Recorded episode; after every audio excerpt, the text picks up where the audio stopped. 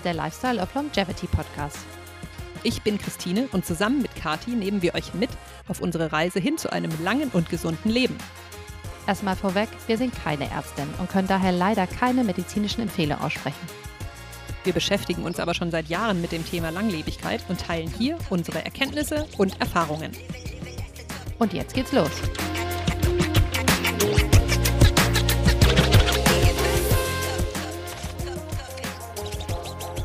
In dieser Folge des Lifestyle of Longevity Podcasts geht es um das Thema Fasten, vor allem um das Thema intermittierendes Fasten.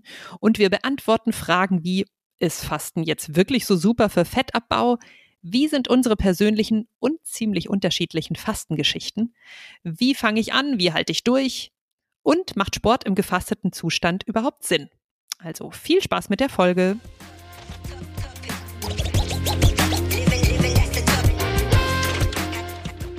Hallo, Frau Zeller. Guten Tag, Frau Dr. Ernst. Alles gut bei dir? Alles gut, ja. Ich freue mich auf die neue Folge. Voll, ich mich auch. Ähm, ist ein Thema, was uns total interessiert und wozu wir oft äh, Fragen bekommen. Daher wird das hot, hot, hot. Aber erst wollen wir einen kleinen Check-in machen, was denn so Neues passiert ist in der letzten Woche in unseren beider Longevity-Leben. Und ich muss sagen, ich habe was Cooles entdeckt. Und zwar. Jetzt bin ich gespannt. Weiß ich ja, schon? Ich glaube nicht. Ich weiß es nicht. Ähm, und zwar The Brain Health Project. Hast du davon schon gehört? Ich glaube, möglicherweise über eine bekannte Freundin von uns beiden. Aber ja, weiter. genau, meine liebste Freundin, die Julia, Julia Leuchtenberger Chor, die ist auch auf äh, Instagram etwas aktiv als Neurologin. Also sie ist auch Neurologin und hat eine eigene Praxis, aber sie teilt auch ab und an auf Instagram interessante Sachen. Und sie hat mich aufmerksam gemacht auf The Brain Health Project. Und zwar finde ich es total interessant, wenn man mal drüber nachdenkt. Wir haben für alle möglichen wichtigen Bestandteile unseres Körpers Sachen, die wir messen. Und wenn wir zu so einem Jahrescheckup gehen, dann gibt es Werte für Blutdruck und für, weiß nicht, irgendwelche Blutwerte und man guckt sich unsere Organe an, wie auch immer, ja.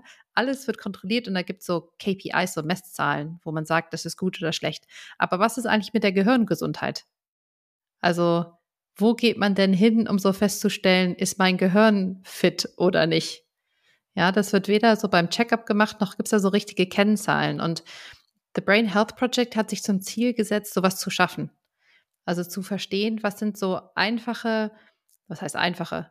Was sind Messangaben, die wir geben könnten, um grundsätzliche Ausgaben, ähm, Aussagen zu schaffen über die grundsätzliche Gesundheit eines Gehirns und Leuten dann aber auch so Tools an die Hand zu geben, wie man äh, die verbessern kann die Gehirngesundheit, weil da kann man ja tatsächlich bis ins hohe Alter hinein was für machen.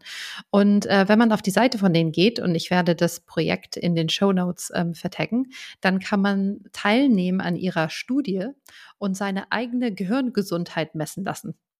Und da muss man so einen sehr ausführlichen ja, Fragebogen oder man geht da so gewisse Aufgaben durch. Das dauert wirklich fast eine Stunde. Also es ist wirklich, da muss man sich Zeit für nehmen und macht alles Mögliche. Und dann am Ende kriegt man ähm, erstens so ein, die Gehirngesundheit, so eine Aussage dazu geschickt, wie gesund das eigene Gehirn ist. Und wie war deins? Du, ich habe meins noch nicht. Ich habe so. den Test erst gestern äh, irgendwann abgeschlossen und das dauert so zwei, drei Tage, bis man das kriegt. Daher, ich sitze auf heißen Kohlen, um rauszufinden, wie man da ist. Das muss ich nachreichen. Aber man kriegt auf jeden Fall angeboten, Coaching-Calls zu machen mit Expertinnen aus dem Team, die einem dann Tipps geben. Man hat so Übungen, wie man seine, ähm, seine Gehirnleistung verbessern kann da auf der Website. Also ich finde das mega, weil ich glaube, die haben total recht. Da ist ein totaler White Space, äh, wo noch nichts ist. Und ähm, ich glaube, dass so NeurologInnen, wie sie Julia auch sind, ähm, sich dafür einsetzen wollen, dass das präsenter ist im ganzen Bereich Longevity. Also mega cooles Projekt, was ich unterstützen würde. Und wenn man das dann nach ein paar Jahren wieder macht, dann kann man ja vielleicht auch sehen, was hat sich da verändert, ne? Und vielleicht auch frühzeitig schon erkennen, wenn es da irgendwelche Probleme geben sollte oder so. Also klingt echt cool. Ja, voll. Ja, nicht nur das, sondern vielleicht lohnt sich auch, das vielleicht mit Eltern oder anderen Familienmitgliedern zu machen, wenn man die Sorge hat, dass bei denen vielleicht kognitiv alles nicht mehr so läuft, dass man die vielleicht dazu kriegt, das zu machen, hat man vielleicht einen Ansatzpunkt, um sich Unterstützung zu holen, wenn da was ist. Also auf jeden Fall ein cooles Thema. Was ist denn so bei dir los? Was hast du Neues ausprobiert? Ja, also erstmal ähm, habe ich letzte Woche einen Meilenstein gehabt, über den vielleicht manche von euch lächeln, aber für mich war er groß. Ich habe zum ersten Mal in meinem Leben vier Klimmzüge am Stück geschafft. Ja, whoop. Also, naja, ich, die meisten sind ja froh, wenn sie einen schaffen. Also, das ist schon mega. Das, das stimmt, ne? Also wenn ich meinen Mann immer sehe, der da irgendwie so locker flockig da irgendwie so, oh, da noch mit Gewichten um den Bauch gebunden und so, dann kommt ich mir immer ein bisschen lächerlich vor mit meinen vier, aber das ist echt so geil, ne? Und du hast ja auch neulich drüber berichtet, Kathi, wie empowering das für dich ist, so, ein, so einen mhm. Klimmzug zu machen. Und ich finde, es ist einfach, es gibt so viel Selbstbewusstsein und so viel nicht nur äh, körperliche Stärke, sondern auch irgendwie mentale Stärke. Also da war ich wirklich stolz drauf. Mega. Aber was ich zum ersten Mal ausprobiert habe letzte Woche, war einfach die absolut pure Oberhölle.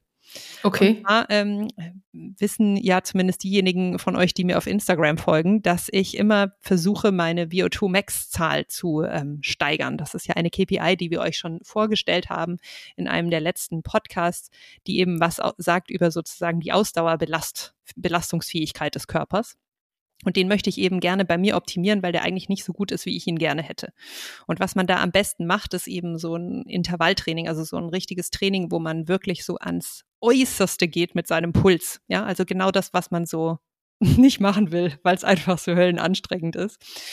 Und was da sozusagen so eine allgemeine Empfehlung ist, ist das 4x4-Protokoll. Also zum Beispiel, nehmen wir mal das Thema Joggen, dass du vier Minuten mit der absolut höchsten Geschwindigkeit rennst, also so schnell du kannst, sozusagen so lange, bis da, wie deine Herzfrequenz in der obersten Zone ist, also sozusagen in Zone 5. Ja, also wirklich so, dass im Grunde, wenn du keine Watch hast oder so, die sowas misst, einfach so, dass dir quasi das Herz aus dem Mund raus springt, ja, so dass du einfach nicht mehr kannst. Dann machst du vier Minuten Pause, also indem du dann zum Beispiel leicht joggst oder vielleicht sogar gehst, um deine Herzfrequenz wieder zu senken. Dann machst du wieder vier Minuten Vollpower, dann wieder vier Minuten, also so vier mal vier quasi immer hin und her ähm, springen. Und weil mir das recht ambitioniert erschien, direkt vier Minuten durchzuhalten, ich habe nämlich bisher beim Joggen immer nur so Intervalle gemacht von so 90 Sekunden ähm, Vollgas, habe ich gedacht, ich fange mal an mit drei Minute on, drei Minute off. Und oh mein Gott. um Himmels Willen. Ja, es war furchtbar. Es war noch viel schlimmer, als ich es mir gedacht habe, weil um überhaupt erstmal in diese Zone 5 zu kommen, musste ich schon eine Minute, also 60 Sekunden lang Vollgas sprinten. Ja. Ja gut, aber auf der anderen, also das ist, glaube ich, ganz normal so, dass die dich erst aufbaut, gerade erst am Anfang. Aber dafür bleibst du ja auch länger in der Zone 5, wenn du schon aufgehört hast, zu laufen zum Beispiel. Aber leider nicht so lange, wie es braucht, um hochzurennen. Also. Und vor allem bei der einen, die eine Minute hochrennen, da war ich ja dann direkt schon fertig. Ja, also nach der einen Minute hätte ich ja aufhören können. Aber dann war ich ja erstmal in der Zone. Das heißt, dann fingen ja erst die drei Minuten an zu zählen, ja. Ich dachte so, um Himmels Willen, ja. Also es war wirklich furchtbar. Ich war nach diesen dreimal, also drei Minuten on, drei Minuten off, ich war komplett fertig, ja, also wirklich komplett und habe danach wirklich so das Gefühl gehabt, ich habe meinen Körper zerstört. War vielleicht jetzt auch nur so eine mittelgute Idee, dass so bei vollem Heuschnupfen, Pollenflug draußen im Wald war. Aber ähm, ja, ich werde das jetzt mal ein paar Wochen probieren und dann mal schauen, was es mit meiner VO2 Max macht. Hat es denn direkt was mit deiner VO2 Max gemacht? Konntest du was sehen, zumindest? Ja, am nächsten Tag gab es tatsächlich so einen kleinen Sprung nach oben, der ist aber am übernächsten Tag wieder, wieder runter. Boah, das ist ja fies.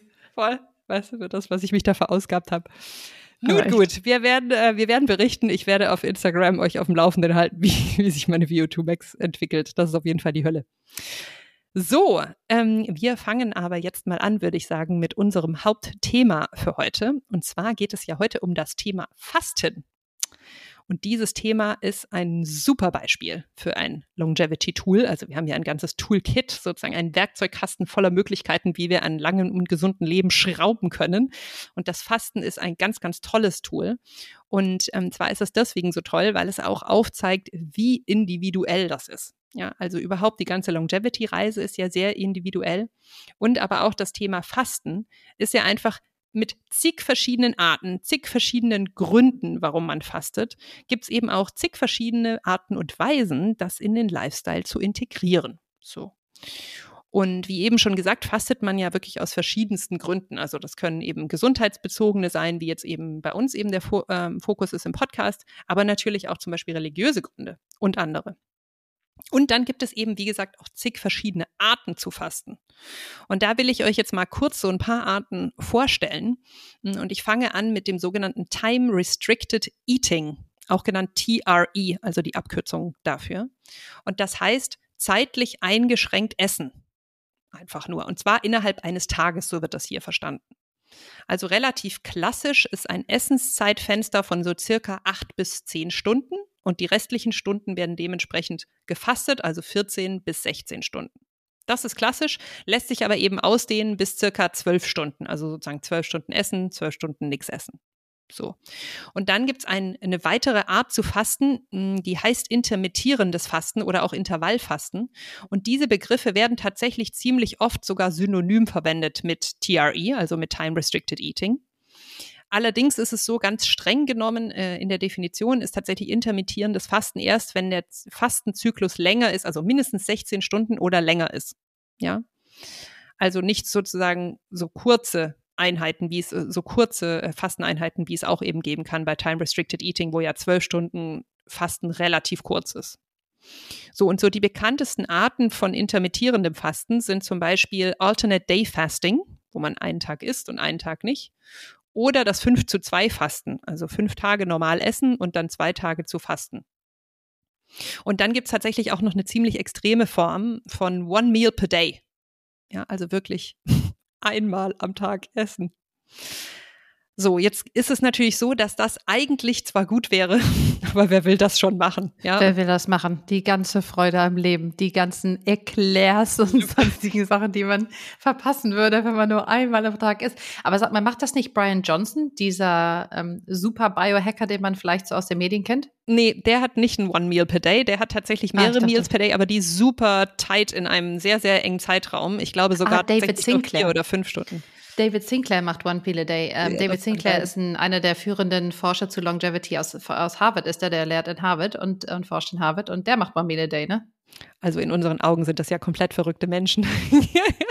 Aber es könnte man, also könnte man auch machen. Der Vollständigkeit halber äh, wollen wir es hier mal mit aufzählen. Ja, und um das Thema dann noch äh, abzurunden, gibt's natürlich dann auch noch andere Fastenarten, wie zum Beispiel einfach so längere Fastenkuren, ja, also die dann eben zum Beispiel auch unregelmäßig, nicht, nicht zum Beispiel in diesem 5 äh, zu 2 Fasten, sondern halt, was weiß ich, einmal im Jahr oder zweimal im Jahr oder so, ne, so eine längere Fastenkur sind. Hm, vielleicht hier nur kurz einmal den Hinweis, hier sollte man sich schon, wenn die Fastenkur länger ist, ärztlichen Rat einholen, weil das kann schon eine große Belastung für den Körper sein. Vor allem, wenn man eben zu schnell wieder ähm, zu viel Essen einführt. So, und dann gibt es noch ähm, eine Diät oder eine, eine Fastenkur, die sich nennt Fasting Mimicking Diet. Und das ist sozusagen ein Ernährungsplan, der darauf abzielt, dass man sozusagen die Vorteile des Fastens nachahmt im Körper, aber trotzdem eben eine gewisse Menge von Nahrungsaufnahme zulässt. Also meistens sind es so 40 bis 50 Prozent des eigentlichen Kalorienbedarfs des Menschen, den man eben dann weiterhin essen kann. Es ist ziemlich stark plant-based und so weiter. Also das ist so ein ganzes Ernährungsprogramm, was von Walter Longo entwickelt wurde. Der ist ähm, ein, ja, ein sehr berühmter Mensch, den man äh, sicher auch sozusagen kennt, wenn man sich mit dem Thema Longevity länger ähm, untersucht. Und der und sein Team hat das eben ähm, an der University of Southern California ähm, entwickelt und ist eben, wie gesagt, sozusagen eine eine Fasting Mimicking Diet. Ja? Und last but not least, in den Arten von Fasten gibt es dann natürlich auch noch die verschiedensten Formen von ähm, Essenseinschränkungen. Ja, also nicht zeitliche Einschränkungen, sondern eher sozusagen Einschränkungen der Elemente, die man isst. Also, was weiß ich, Zuckerfasten, wo man über einen bestimmten Zeitraum keinen Zucker isst, wie du jetzt ja gerade zum Beispiel, Kathi, ne? Mhm. Oder über einen bestimmten Zeitraum keine Kohlenhydrate isst oder kein Fleisch oder, oder, oder. Ja, also auch das sind Formen von Fasten. Allerdings haben wir gesagt, wollen wir uns heute mal auf das Thema TRE, also Time Restricted Eating, also sozusagen zeitlich eingeschränktes Essen konzentrieren, weil das die relevanteste und auch die am leichtesten umzusetzende Methode für die meisten Menschen ist. Ja, und es gibt wirklich in der Literatur ähm, und in der Forschung super viele Ansätze, warum Time Restricted Eating, ich versuche es jetzt mal immer mit TRE abzukürzen, mal gucken, wie weit wir kommen damit, ähm, da, äh, die das haben könnte, ja. Also es gibt ganz viele verschiedene Ansätze und wir, wir werden jetzt mal versuchen, euch die, durch die verschiedenen Ansätze zu führen und euch auch ein bisschen zu zeigen, was davon denn schon wirklich bestätigt ist, wo sehr starke Hypothesen sind und wo es wirklich noch total in den Sternen steht, ob das tatsächlich so geht oder ob das nur eine Theorie ist. Und ich fange mal an mit einem Punkt, der eigentlich unumstritten ist. Und das ist, dass TRE eine super hilfreiche Methode ist, um seine Kalorienaufnahme zu reduzieren. Wir hatten ja letztes Mal schon ein bisschen erzählt über Kaloriendefizite. Ja, und zwar heißt Kaloriendefizit, dass man an einem Tag weniger Kalorien zu sich nimmt in Form von Essen und Trinken, als man an Energie braucht für den Tag. So. Und wenn wir ein Kaloriendefizit haben, dann muss der Körper sich ja diese Energie irgendwo anders herholen. Ja, also die Energie, die er dann nicht kriegt durch das Essen, die holt er sich woanders her. Und wenn man TRI betreibt, also intermittierendes Fasten, und zeitgleich die Kalorien etwas senkt, also unterkalorisch ist, dann ist es so, dass der Körper meistens beim Fett abbaut. Ja, der Körper wird also diese zusätzliche Energie aus den Fettreserven holen. Und das kann ja für sehr viele Leute von Vorteil sein, denn wie wir wissen, sind sehr viele Menschen haben zu viel Fett an ihrem Körper, um optimal gesund zu sein. Also jetzt aus einer rein gesundheitlichen Perspektive, nicht aus einer sonstigen modischen, ästhetischen, wie auch immer Perspektive, sondern es geht vor allen Dingen um dieses ganze Thema ähm, Organfett, also Zwischenorganfett, Viszeralfett. Da haben einfach sehr, sehr viele Menschen in Deutschland zu viel von.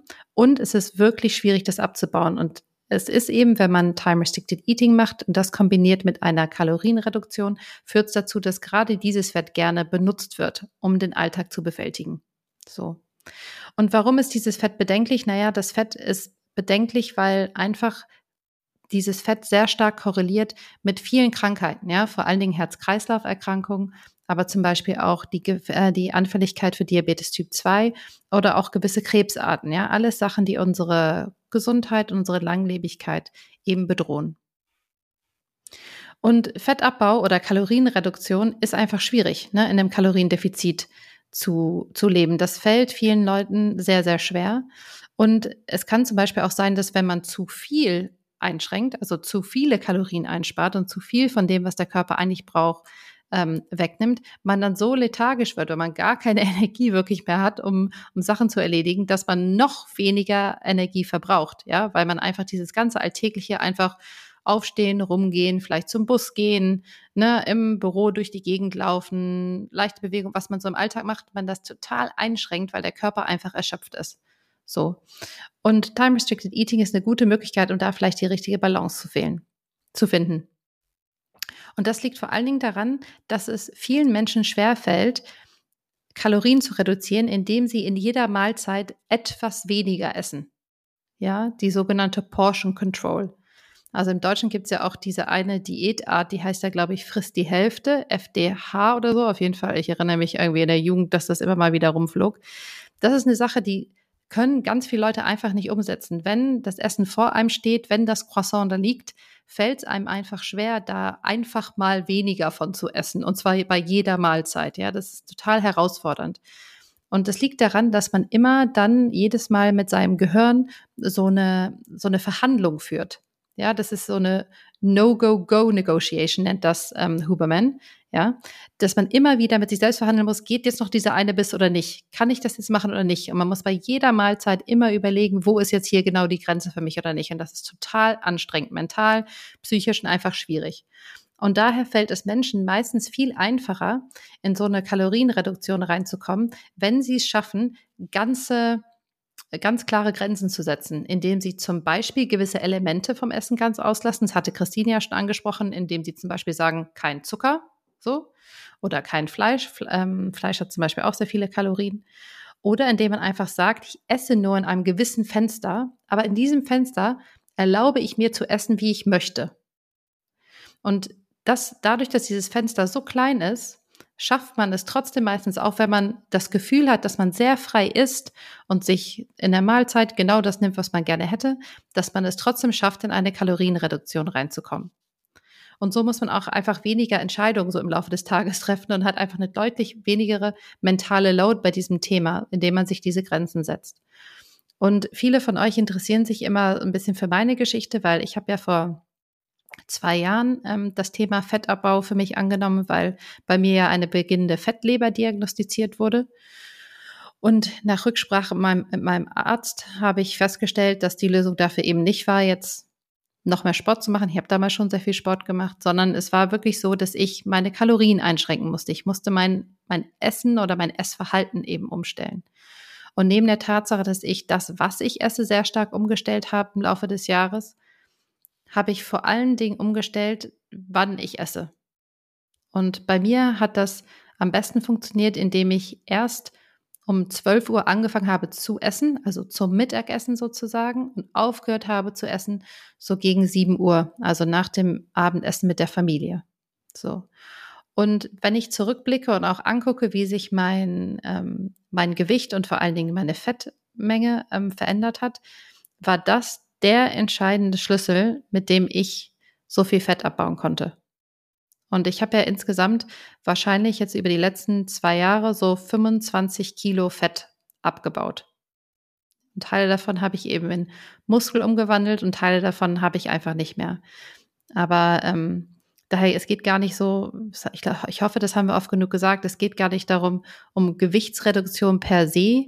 Und es geht auch nicht darum, einem gewissen ästhetischen Ideal irgendwie zu entsprechen, sondern bei mir wurde einfach festgestellt, dass die Fettmenge, die ich hatte, sehr ungesund war für mich und Time Restricted Eating war für mich die eine schlüsselgebende Möglichkeit, um meine Kalorienzufuhr so zu regulieren, dass ich ein gesundes Gewicht erreicht habe für mich.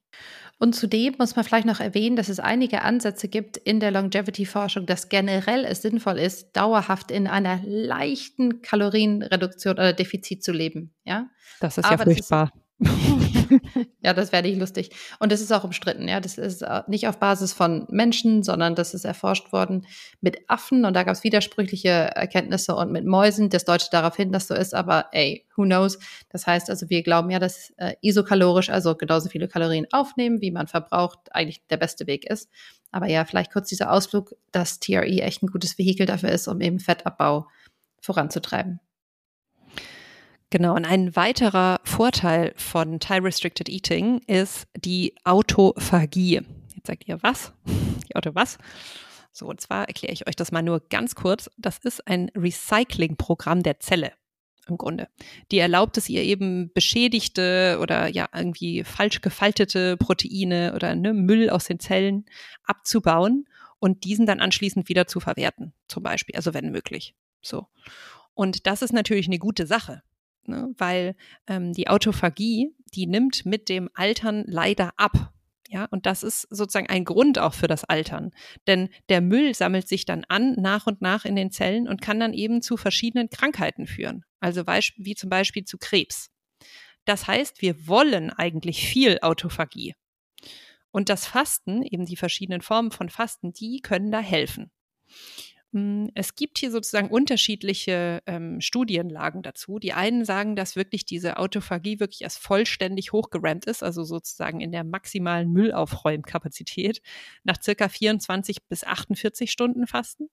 Es gibt aber eben auch welche, und ähm, darauf wollen wir jetzt eben eingehen, die sagen, dass auch schon eine moderate Einschränkung der Ernährung, also mit Fastenzeiträumen ähm, eben von zwölf oder ja, bis zu 16 Stunden oder natürlich dann auch noch länger, über eine längere Zeit durchgehalten, dass die eben auch funktionieren können. Ja, also man muss nicht wirklich so super lang fasten am Stück, sondern das bringt auch was für die, für die Autophagie. Und ich wollte euch nur ganz, ganz kurz mal einen Einblick in die biochemischen Zusammenhänge geben, die dahinter stehen in der Zelle, damit ihr so ein bisschen besseres Verständnis dafür bekommt, was so dahinter steckt. Und zwar ist es so, dass wenn eine Zelle zu wenig Nährstoffe bekommt, das Enzym AMPK, also AMPK, hochgefahren wird.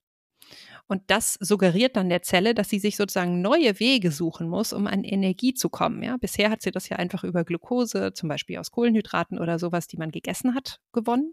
Aber jetzt kommt ja nichts mehr rein über längere Zeit. Also muss sie jetzt quasi umstellen auf Fettverbrennung. Ja. Und ähm, was dann auch noch passiert ist, dass sozusagen das Zellwachstum runterreguliert wird. Also man muss sich sozusagen vorstellen, dass durch das Fasten man den Körper quasi triggert in eine Richtung von ähm, äh, Aufräumen, ja, Zellerneuerung, Reinigung. Und wenn du dann eben wieder isst oder gesättigt bist, dann triggerst du den Körper eben in Richtung Zellwachstum, ja, also neue Zellen bilden.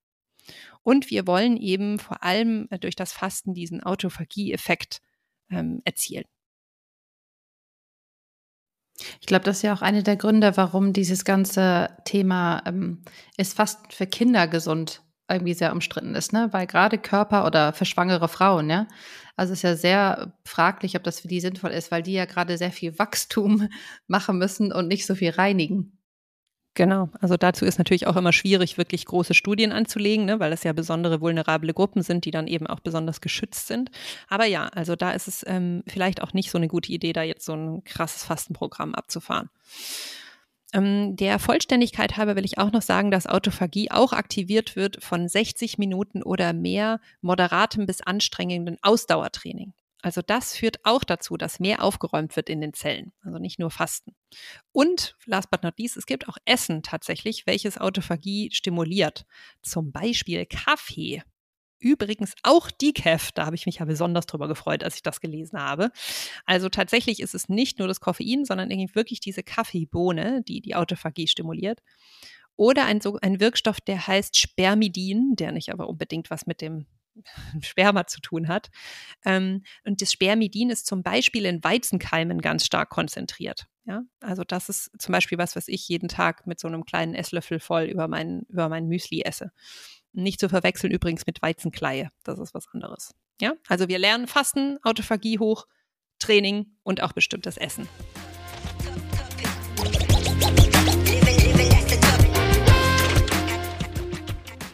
Jetzt kommt Werbung. Wir sind total stolz, euch heute unseren ersten Werbepartner vorzustellen. Das ist die Firma Avea. Und das ist eine Firma, die natürlich super zu uns passt, denn sie beschäftigt sich zu 100 Prozent mit Longevity. Die schauen sich aktuelle Forschung an und erstellen daraus hochwertige Supplements mit wirklich erstklassigen Inhaltsstoffen. Und was ich auch super finde, die Produkte sind getestet auf Reinheit in der Schweiz. Avea bietet wirklich eine große Vielfalt an, also von Nahrungsergänzungsmitteln bis hin zu DNA-Tests. Aber aus diesem großen Produktangebot haben wir jetzt mal drei ausgesucht, die zum Thema Fasten passen. Das erste Produkt ist der Cell Primer. Der zielt darauf ab, die Autophagie zu fördern. Was das ist, haben wir euch ja gerade schon erklärt, also die Zellen von Müll zu befreien. Und unter anderem tut der Cell Primer das durch das hocheffektive, durch den hocheffektiven Wirkstoff Spermidin, den wir ja auch schon beschrieben haben. Und wenn ihr schon dabei seid, dann schaut euch doch auch mal das Produkt NMN an, welches das Energielevel deutlich verbessert und auch den Stabilizer, der den Blutzucker stabil hält. Also alles interessante Produkte. Deswegen habe ich jetzt mal angefangen, Avea-Produkte in meine Supplementierung zu integrieren. Und wenn ihr das auch machen wollt, dann haben wir einen Code, den wir gerne mit euch teilen. Und zwar heißt der Code LILO alles groß geschrieben, L-I-L-O. Und mit dem gibt es einmalig 15% Rabatt auf die Erstbestellung für alle Supplements, nicht auf die DNA-Tests. Der Code ist kombinierbar mit den Abo-Discounts. Das ist natürlich mega. Und noch besser, es gibt eine 90-Tage-Geld-Zurück-Garantie. Und Kathi und ich freuen uns wirklich darauf, das Team von Avea persönlich kennenzulernen, denn wir treffen sie nächste Woche auf der Turnaround Aging Konferenz in München. Ende der Werbung.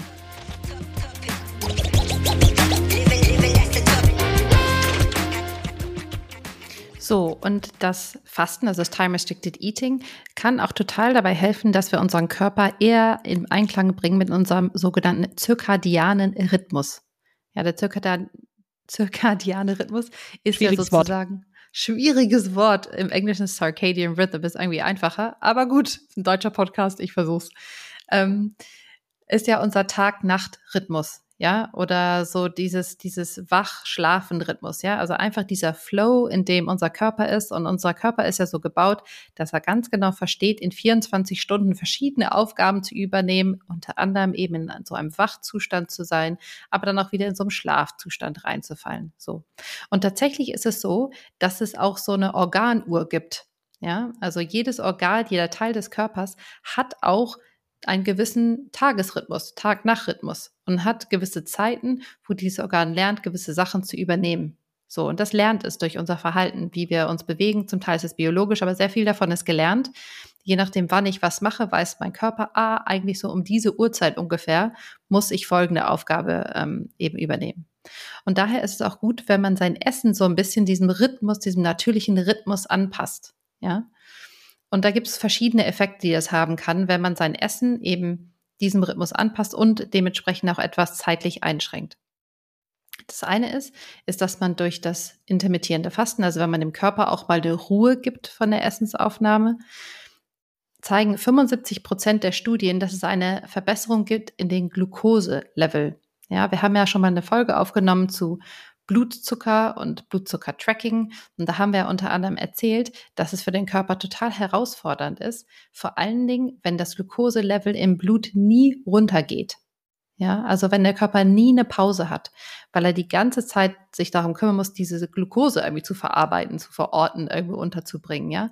Da muss er nämlich die ganze Zeit Insulin produzieren, die sich darum kümmert, dass es eben wegkommt aus dem, aus dem Blut.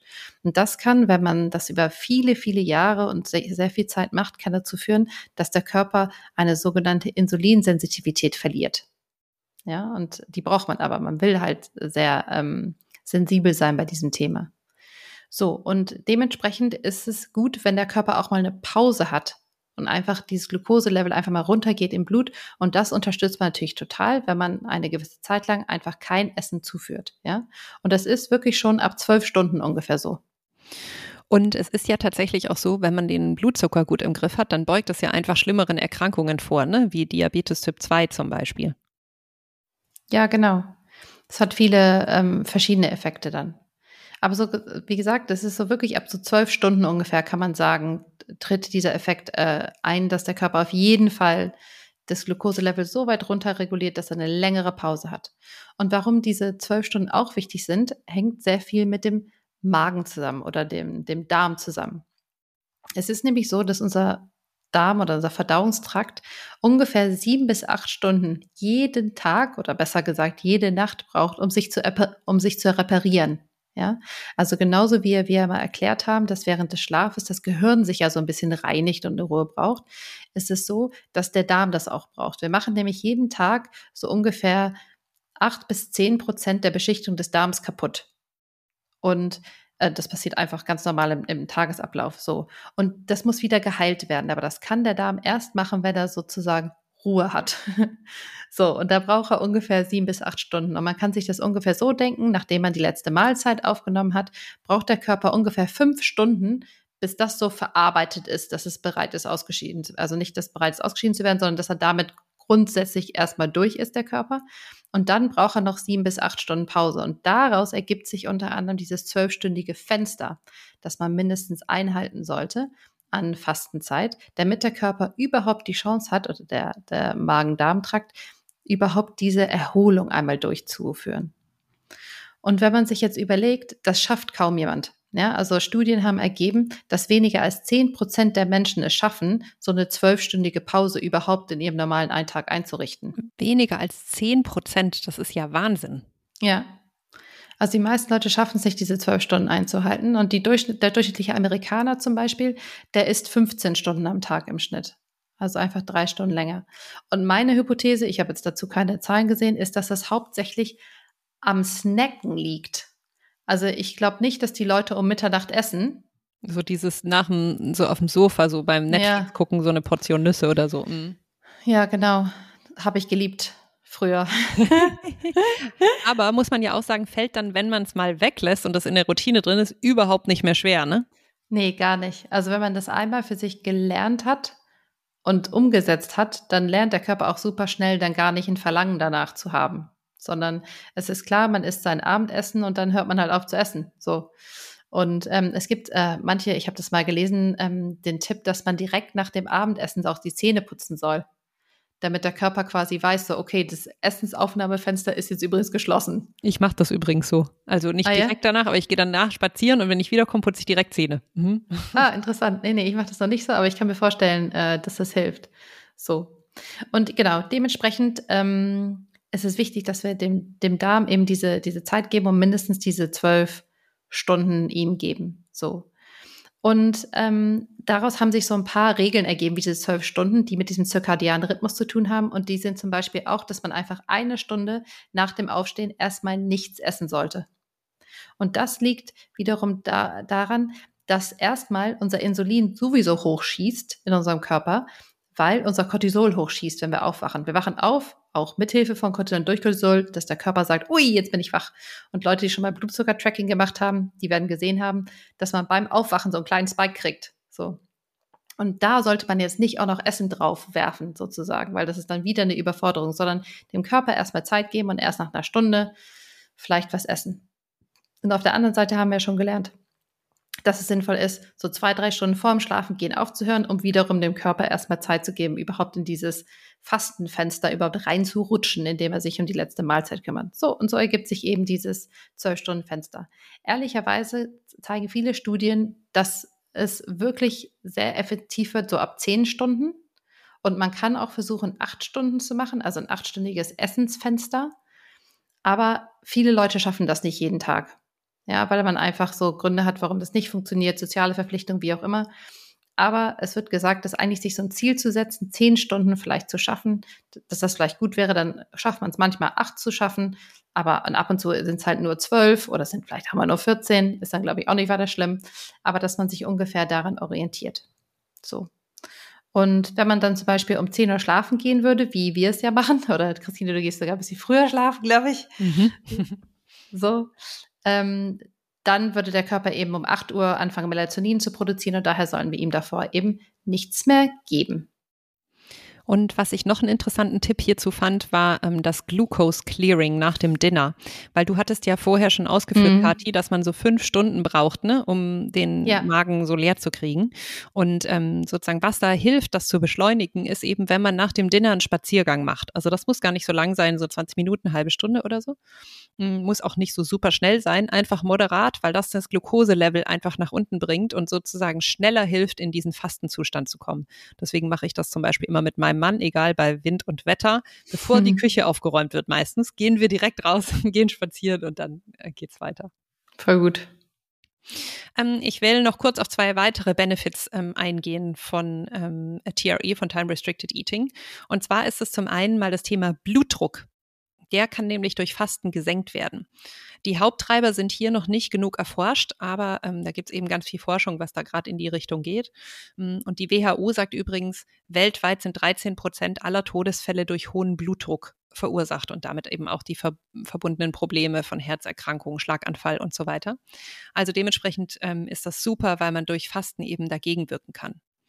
Und was sozusagen eines der neuesten Felder ist, wo eben auch gerade viel Forschung dazu passiert ist, dass es erste Anzeichen gibt, dass es auch mentale Benefits gibt.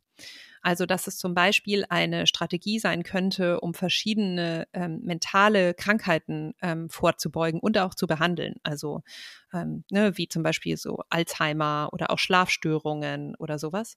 Und es gibt eben auch Studien, die gezeigt haben, dass tatsächlich die Laune sozusagen messbar besser ist wenn man das macht. Aber wie gesagt, es ist noch ein Feld, was einfach noch ziemlich viel Forschung braucht. Ja, und wenn wir schon sind bei Feldern, die noch viel Forschung brauchen, dann kommen wir zum letzten äh, Bereich, wo viel darüber geredet wird, dass Fasten vielleicht von Vorteil sein könnte. Und das ist bei der Krebstherapie oder begleitend zur Krebstherapie. Also es gibt ähm, sehr starke Forschungsrichtungen, die eben untersucht, was für einen Effekt Fasten, unterschiedlichste Arten von Fasten, das ist jetzt ehrlicherweise nicht nur TRE, sondern es sind unterschiedliche Arten von Fasten haben können auf den Erfolg oder Misserfolg von Krebstherapien.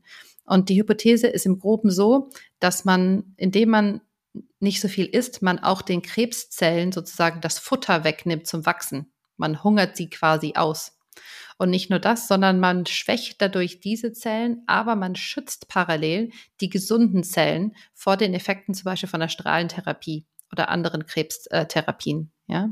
Also die Sensibilisierung der Krebszellen wird quasi erhöht, die werden schneller angegriffen auch von diesen Therapien, aber die gesunden Zellen werden geschützt. So. Und ich persönlich habe auch im engeren Bekanntenkreis äh, Menschen, die das parallel zu einer Krebsbehandlung gemacht haben und da sehr positive Erfahrungen mitgemacht haben. Aber das ist noch total unklar, ob man das so generisch sagen kann. Ja, also es gibt wirklich keinerlei finalen Feststellungen davon. Es gibt erste Andeutungen, dass es bei Leberkrebs irgendwie vielleicht gut sein sollte, bei Hirntumoren vielleicht auch, aber es ist wirklich noch nicht final geklärt.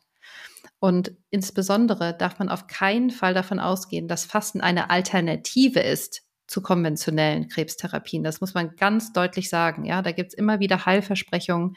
Das stimmt nicht. Ja, Krebs ist auf jeden Fall etwas, was man immer zusammen mit einer Gruppe von Ärzten behandeln lassen sollte und mit ihnen auch absprechen sollte, inwieweit eine eventuelle begleitende, begleitende Fastzeit für einen da Sinn ergeben könnte oder nicht. Ich glaube, in Deutschland ist es im Moment so, dass wenn man parallel dazu fastet, ist es meistens im Rahmen von Studien die dann auch gemacht werden. Und wie gesagt, die Menschen in meinem Bekanntenkreis, die daran teilgenommen haben, vor, ich glaube, es waren knapp drei Jahren, die haben bis heute ist noch nicht abgeschlossen, was aus dieser Studie rauskam und ob das für die Mehrheit der Menschen da wirklich von Vorteil war oder nicht. Daher also, wir wollen, es war uns wichtig, das zu erwähnen. Und wenn jemand da betroffen ist, kann man sich sicherlich darüber informieren, aber bitte nicht auf eigene Faust losgehen und das machen, weil das auch schwierig sein kann und die Therapie gegebenenfalls sogar ähm, schlechter werden lassen kann, wenn man das alleine einfach auf eigene Faust macht. So, jetzt haben wir tatsächlich ganz, ganz viele Benefits gehört, die ähm, Fasten für uns hat, also ganz viele Vorteile, die Fasten mit sich bringt, auch viele Felder, an denen noch geforscht wird.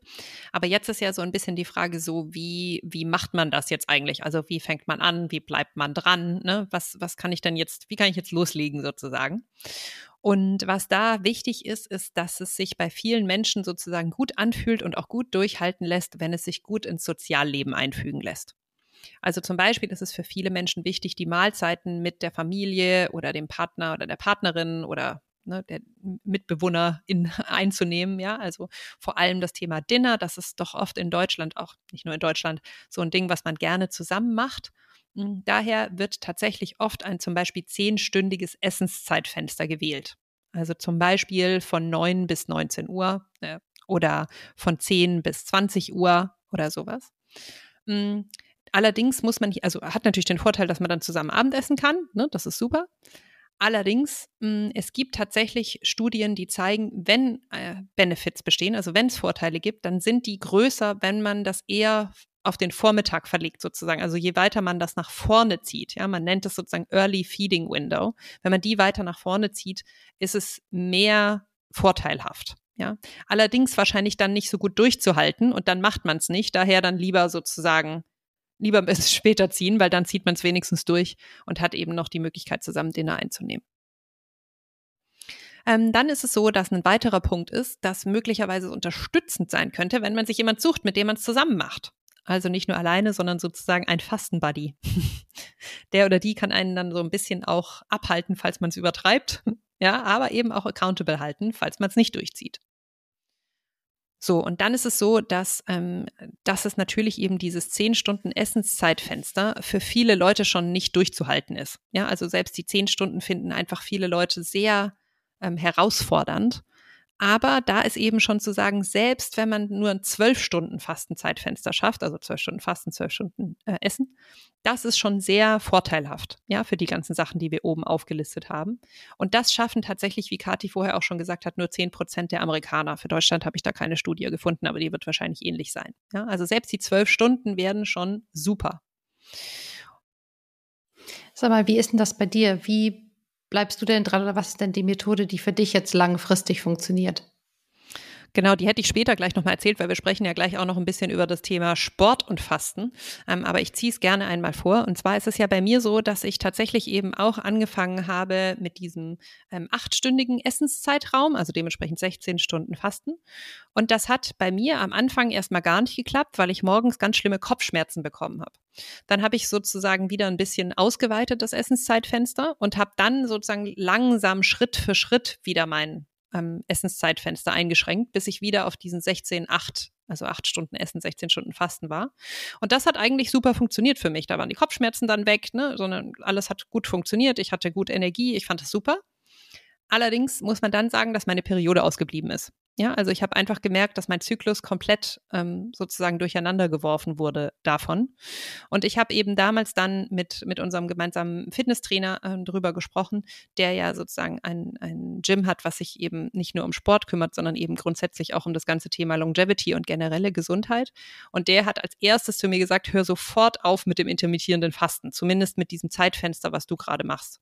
Weil es einfach für viele, gerade Frauen, tatsächlich vor allem Frauen, die sozusagen mit so einem geringen Fettanteil ähm, unterwegs sind, wie ich es eigentlich schon immer war oder zumindest große Teile meines Lebens, einfach sozusagen eine kritische Masse an Fett braucht, die der Körper sozusagen haben muss, um sich gesund genug zu fühlen, dass er weiter sozusagen die Periode produziert, ja. Und bei mir hat offensichtlich dieses lange Fastenzeitfenster dazu geführt, dass ich in so ein starkes Kaloriendefizit reingekommen bin, dass mein Festanteil sich so weit abgebaut hat, dass mein Körper sich sozusagen in einer Notsituation gewähnt hat mhm. und eben dementsprechend angefangen hat, ähm, nicht mehr zu bluten.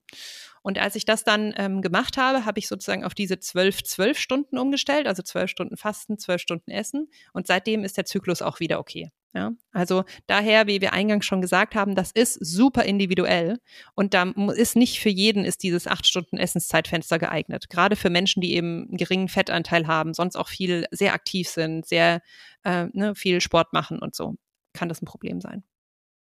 Voll. Jetzt ist natürlich die Frage, was das Fasten bricht.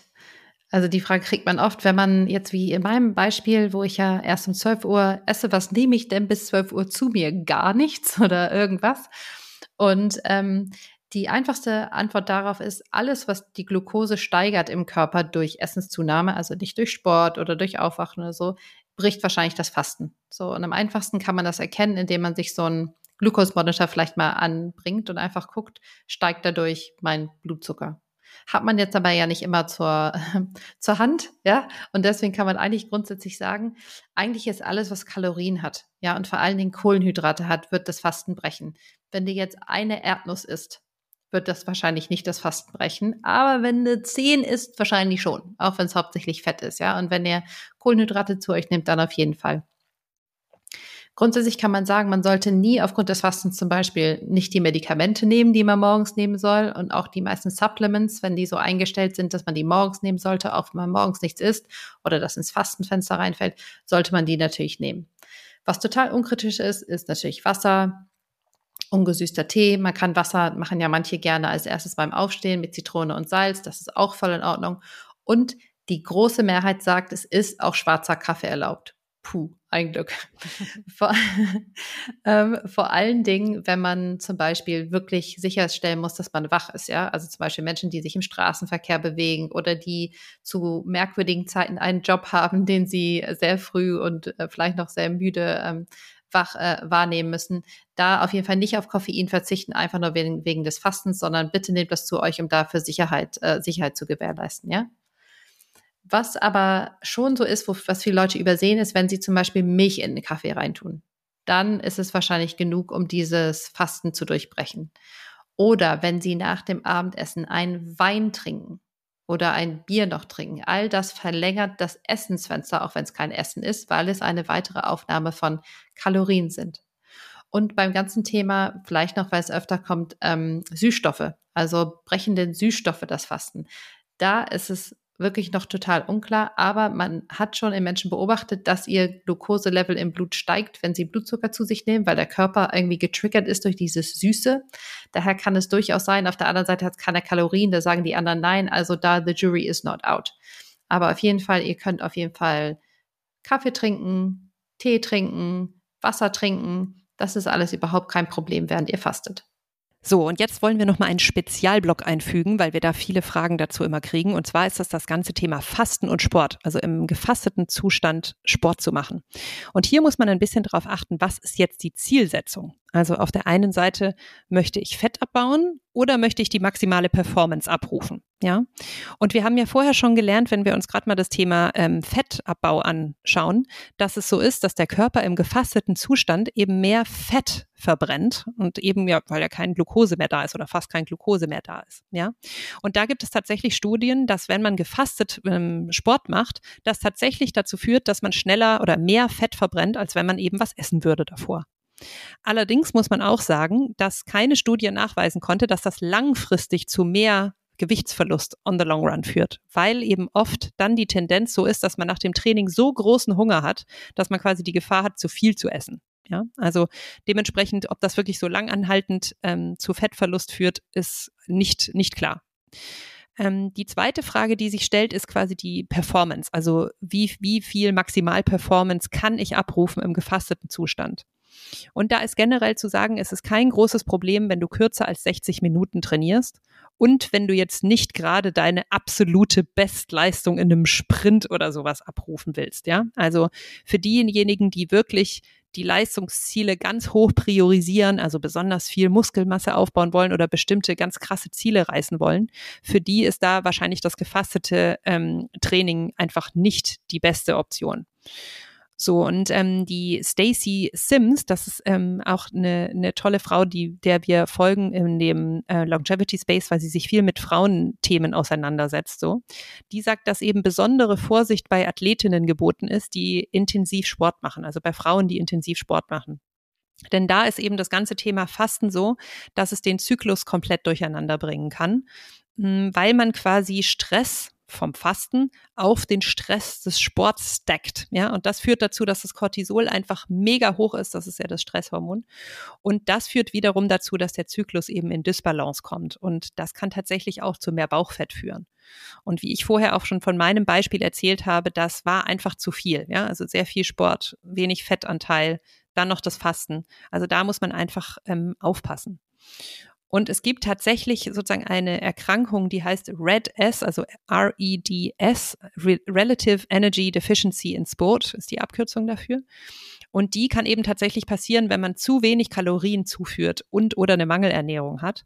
Und das ist ein wirklich sehr großes Risiko für Knochendichte, Verletzungen, Stimmungsschwankungen kann man kriegen. Und man hat natürlich auch eine schlechtere Leistung und Erholung. Ja? Und das merkt man eben an verminderter Trainingsleistung, Periode ist unregelmäßig oder bleibt aus, Immunsystem down und so weiter und so fort. Also davor ähm, bitte aufpassen. Ja, ich finde, das zeigt generell auch wieder gut, dass man bei diesem Thema einfach aufpassen muss, ob das Verein stimmt und wie es Verein stimmt. Absolut. Und das ist auch zum ja fast Schluss sozusagen auch noch eine Warnung, die wir hier aussprechen möchten. Denn dieses Time-Restricted Eating, zumindest wenn das Essensfenster zu kurz ist, ist nicht für jeden was. Ja, also nicht zu krass einschränken, wenn man viel Stress hat, wenn man viel Sport macht und so weiter. Und eben auch gerade bei Frauen Vorsicht äh, mit dem Hormonzyklus und gut beobachten, was das macht. Also wenn die Periode ausbleibt, ist es kein, das ist nicht gut. Ja, das wollen wir nicht. Dann lieber wieder das Essenszeitfenster etwas verlängern. Und natürlich generell eine große Warnung für Menschen, die Essstörungen jedweder Art haben. Da kann natürlich Fasten total triggern und das würden wir dann nur machen in Absprache mit dem jeweiligen Arzt. Ja. Generell ist auch bei dem ganzen Thema zu sagen, dass es noch zu wenig Studien gibt, ähm, die wirklich nur an Frauen durchgeführt wurden. Ja, also daher auch sozusagen Frauen bitte Vorsicht, gut auf den Hormonzyklus achten und schauen, was das mit euch macht.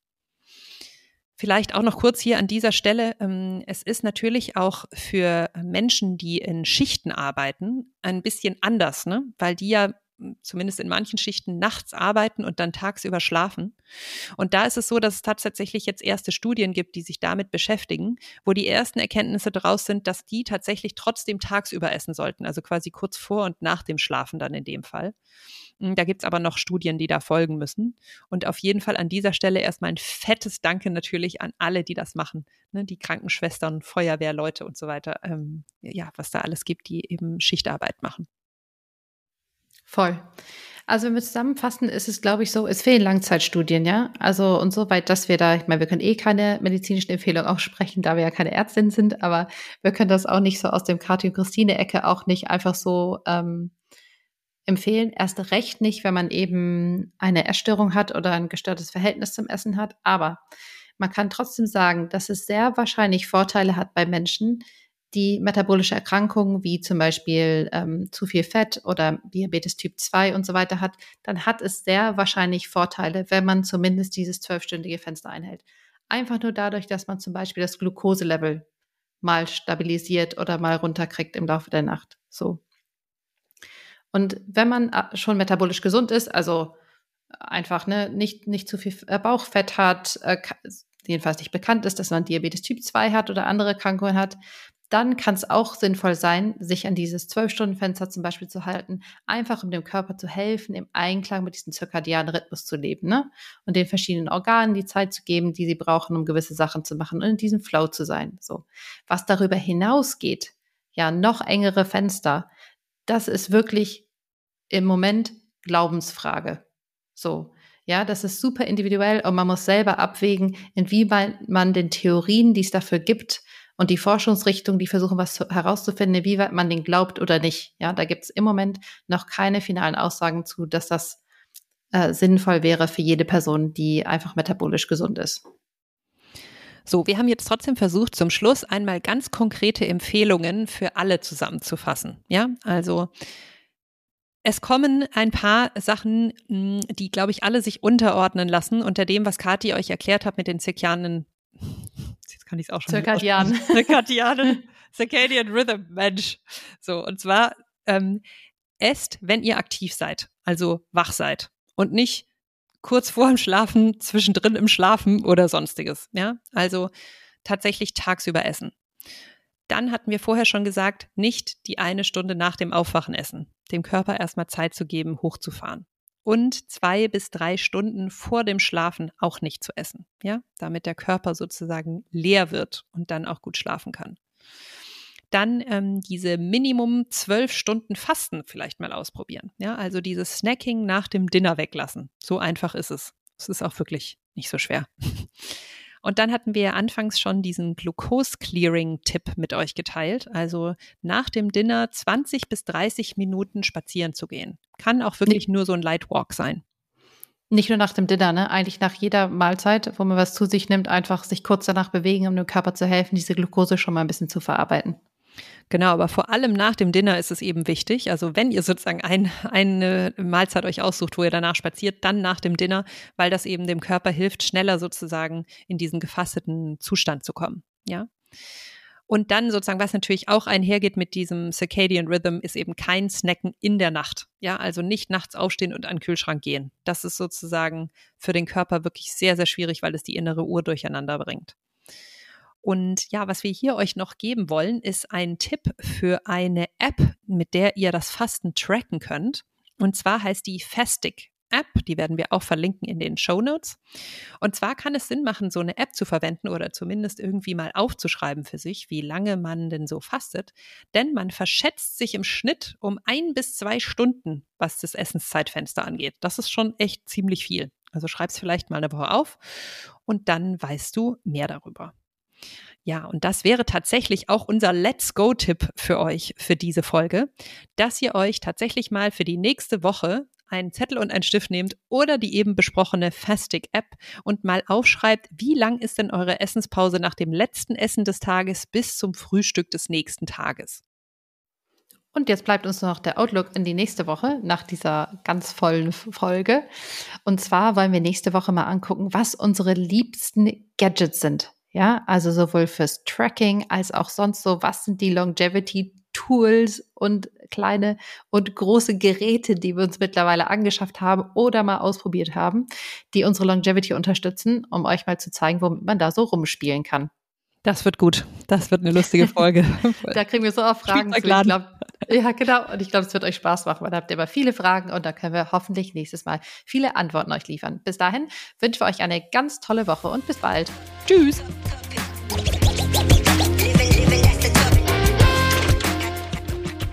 Das war der Lifestyle of Longevity Podcast für diese Woche. Am meisten unterstützt du uns, wenn du uns eine Bewertung hinterlässt. Und zwar auf Spotify oder Apple Podcasts. Wir freuen uns aber auch über Feedback, Wünsche oder Fragen. Via E-Mail an kati und Christine at gmail.com. Wir werden übrigens beide mit K geschrieben, also Kati und Christine. Oder über Instagram an unsere privaten Kanäle Mrs. Kati Ernst und Zweizeller. Bis nächste Woche. Tschüss.